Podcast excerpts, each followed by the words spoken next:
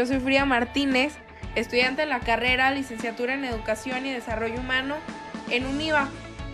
Espero que estén pasando un buen día. Y pues nada, bienvenidos a nuestro podcast Jóvenes acercándose a Dios. Cuento con la presencia de mis compañeros de clase, que son Valeria, una persona súper entregada, apasionada a todo lo que hace. Mi amiga Tere, la cual es una persona súper hermosísima. Y Adrián, un chico con una mentalidad muy, muy interesante.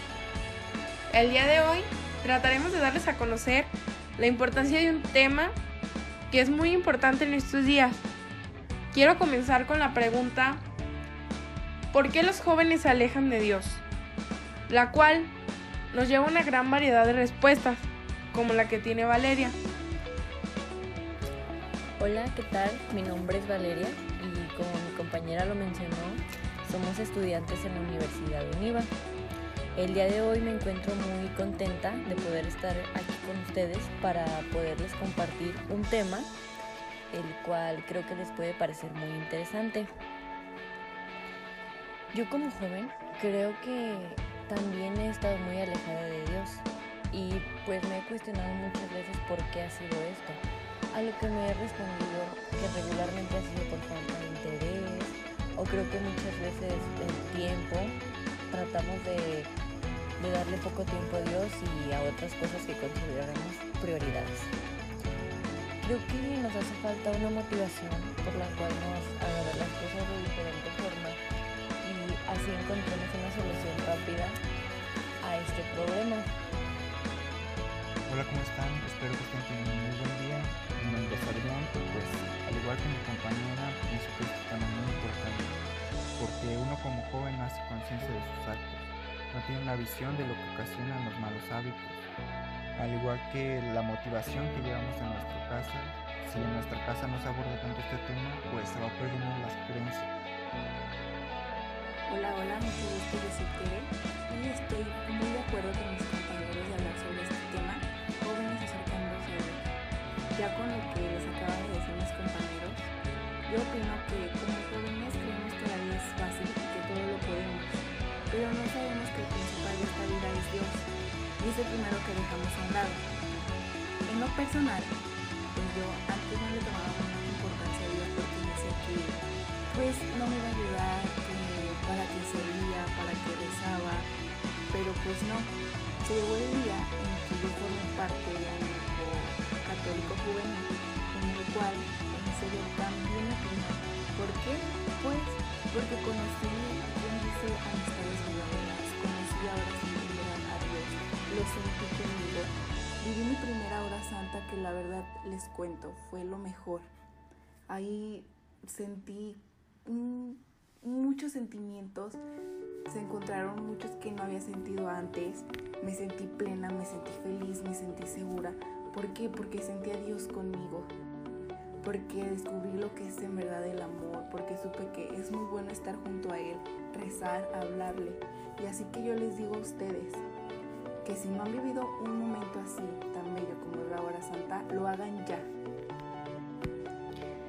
Y fíjate, mi querida Tere, que hablando de todo eso, yo leí algo muy interesante donde vienen varias anécdotas de este libro, pero pues un concepto que me llamó la atención es donde decía a los jóvenes sí les interesa.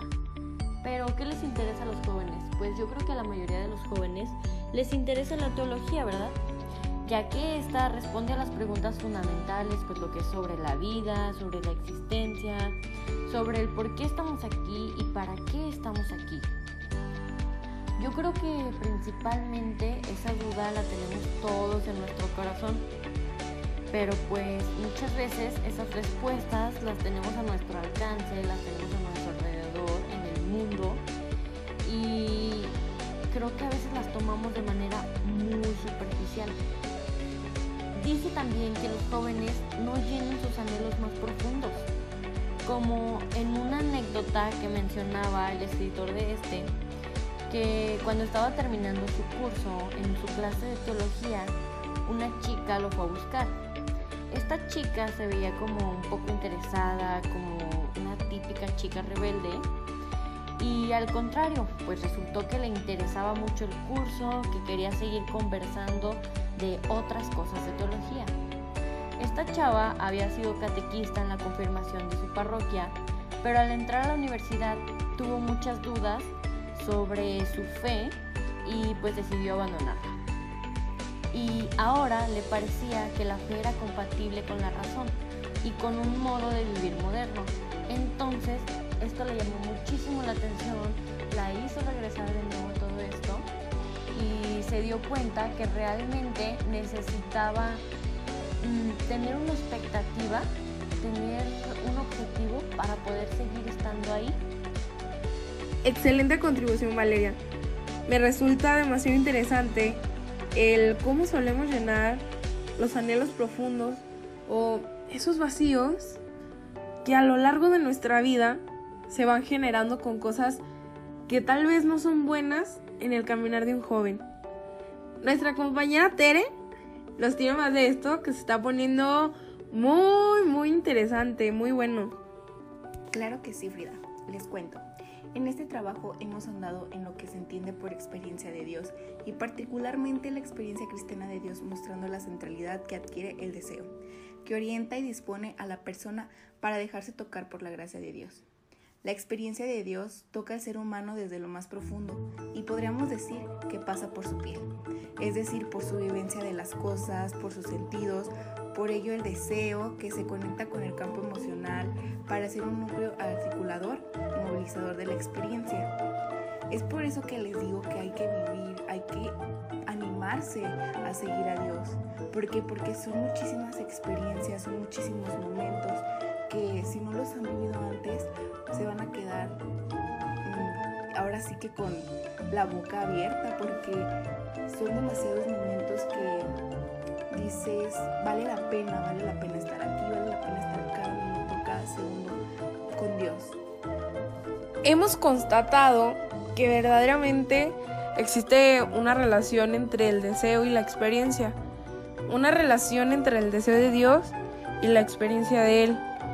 Creo que esto nos coloca en una situación de búsqueda, nos ofrece cierta intencionalidad, las experiencias y particularmente la, la experiencia de Dios hacen despertar el deseo y por lo mismo se vinculan con la dinámica vocacional que se ve pues alimentada por esta necesidad de querer estar con Él, de sentir su presencia. En el cristianismo, la experiencia de Dios debería ser una experiencia de encuentro con Jesús, despertando así el deseo que Jesús tiene de Dios. Dicho de otra manera, el deseo que despierta la experiencia cristiana de Dios. Eso debería de ser un anhelo. A partir de lo reflexionado sobre el tema de la experiencia y conectándolo con la realidad de los jóvenes, me parece necesario afirmar que en la transmisión de la fe no basta la enseñanza de doctrinas, principios morales o dogmas. La transmisión de la fe es una invitación al seguimiento y al compromiso cristiano que debe ir mucho más a fondo y a través del mundo. De lo contrario, el anuncio permanece extrínseco a la vida, perdiendo su fuerza convocante y transformadora del corazón humano. Esto es muy relevante en el mundo juvenil que se mueve fuertemente desde la subjetividad y los afectos. Por ello, el acompañamiento de sus procesos de búsqueda debe abarcar el conjunto de la vida, conectándose con sus vivencias más profundas y ahí ayudando a descubrir el paso de Dios.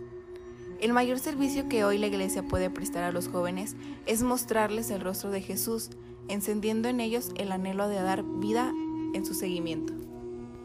Esto lo hemos visto en el análisis del documento sinónimo para la juventud, que es en su vez un modo muy fundamental de experimentar a Dios en clave de llamado, pues nos pudimos dar cuenta que la categoría del deseo está muy presente, tanto en la relación del discernimiento como en la relación del despertar la vocación, proponiendo en sí despertar el deseo de la alegría del Evangelio.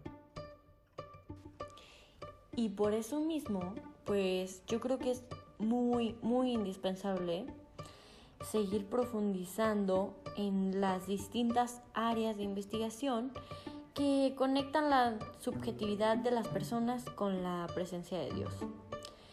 en el diálogo con la escritura y la tradición, ya que es a la luz de ellas que el deseo debe ser interpretado y orientado. Todo esto pues permitirá vivenciar y reflexionar cada vez más profundamente la experiencia de Dios que viva en cada persona, así como dentro de cada comunidad, es decir, pues en cada hogar o tú como persona pues transmitir un poquito a las personas que te rodean y llevar ese, ese mensaje. Adrián, ¿tú qué nos puedes decir sobre este controversial tema que hemos estado abordando el día de hoy, el cual ha sido muy satisfactorio escuchar todas las aportaciones que se han hablado en este espacio? Basándome en lo que investigué, en un apartado el Papa Benedicto XVI nos afirma que educar las nuevas generaciones en la fe es una tarea grande y fundamental a la que llama toda la comunidad cristiana y que por ser especialmente difícil es más urgente que nunca. Eh, nos explica que la certeza y la alegría de ser amados por Dios debe hacerse en cualquier modo, sobre todo en los jóvenes, la generación que están entrando en el mundo de la fe. Todo esto se refirió a que la importancia de las nuevas generaciones experimenten que la iglesia es como una compañía de amigos, a la que puedes fiar realmente y que no nos abandonará nunca, ni siquiera a la hora de la muerte porque lleva consigo la promesa de la eternidad. Una pregunta súper interesante este, es, ¿qué espera Dios de los jóvenes? Pues, sin lugar a duda, creo que todo padre, creo que nuestros papás esperan algo de nosotros cuando empezamos a crecer, este, tienen alguna expectativa de algo que podamos lograr. Pero pues la sociedad incluso creo que también espera algo de nosotros los jóvenes. Sin embargo, creo que es importante recalcar que hoy el Dios Todopoderoso espera algo en esta juventud. Espera algo que, sea un boom, que sea un cambio para que diga algo así como, wow, estos jóvenes sí, sí tienen algo que dar, no nada más están así, sí tienen mucho potencial. Sí, claro. Dios espera muchas cosas de ti, sobre todo que vives una vida limpia, que no ignores que un día serás juzgado. Alégrate, aprovecha tu juventud, guíala por un buen camino y anda por esos caminos de tu corazón, en la vista de tus ojos. Pero lo único que tienes que tener en cuenta que Dios será el que te juzgará. Quita de tu corazón todo ese enojo, todo ese coraje y, y aparte de ti todo ese mal. Uno invierte en lo que cree lo mismo hizo el Señor. Él vio algo en ti que quizás nadie valora, ni siquiera tú lo valoras. Él pagó un precio muy elevado, es la sangre de su único Hijo Jesucristo. Dios invirtió en ti, seguramente algo espera de ti. Es importante lo que nos mencionas, Adrián. Es de suma importancia la parte donde nos habla sobre, sobre nuestro juicio final. Debemos tomar en cuenta las acciones que hacemos en nuestro día a día y en toda nuestra vida. Tere, pasamos contigo que, que noto mucho tu interés en esta parte. ¿Qué más tienes para nosotros? Con gusto, Frida. Yo les voy a dar la respuesta a por qué los jóvenes no se acercan a Dios. Y creo que es por falta de motivación. Cuando te levantes en la mañana, ¿cuál es tu motivación o propósito? ¿Cuál es la razón que te pone en movimiento cada día? Para algunos, es realizar ciertas necesidades básicas, como obtener comida, vestido y un refugio. Para muchos de nosotros es cuidar de las necesidades de nuestra familia o cumplir con nuestras responsabilidades de... Yo creo que la segunda motivación que debería de guiarnos cada día es seguir ejercitando perdón, nuestra fe. Yo creo que la fe la fe es la confianza en Dios y es la expresión de esa confianza eh, en nuestros pensamientos, en nuestras palabras o en nuestras acciones. Creo que esa confianza es la que hace tener la confianza con y para Dios. Ya para concluir, tenemos que entender que los jóvenes aspiran a tener su propio plan de vida, pero tenemos que tener algo muy claro y estar conscientes que sin Dios, nada. Y miren que su perfil psicológico es también el resultado de una educación centrada en lo afectivo, en el placer inmediato y en la separación de los padres a causa del divorcio, que entre otras cosas, en las representaciones sociales es el origen de la inseguridad afectiva, de la duda de uno mismo con respecto al otro y del sentido del compromiso. Es posible promover una educación más realista que no encierra a la persona en los objetos mentales y en el narcisismo de la adolescencia, sino que estimule el interés por hacerse adulto. Los jóvenes de la generación actual están haciendo una revolución religiosa silenciosa pero decidida. Mm, suscita interrogativos entre los cristianos y no tienen miedo de manifestarse como tal. No quieren dejarse intimidar ni comprimir el silencio y mucho menos aún insultar. En un mensaje que se dio en la Jornada Mundial de la Juventud en 2003, el Santo Padre recuerda el papel que los jóvenes pueden desarrollar. La humanidad tiene necesidad imperiosa del testimonio de jóvenes libres y valientes que se atrevan a caminar contracorriente y a proclamar con fuerza y entusiasmo la propia fe en Dios.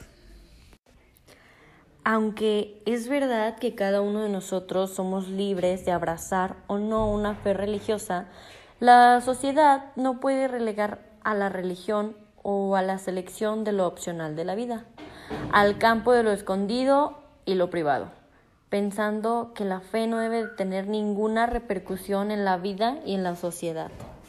Sabemos que existe una libertad de creencias, pero nosotros invitamos a formar parte de la formación junto a Dios, a conocer todo lo relacionado sobre Él y sobre todo lograr la creencia de la fe en los jóvenes hacia Dios. Finalmente esperamos haber amenizado un poco de lo que están haciendo, que los hayamos atraído a seguir cada día más a Jesús. Gracias por hoy estar aquí. Nosotros les agradecemos con todo el corazón. Bendiciones.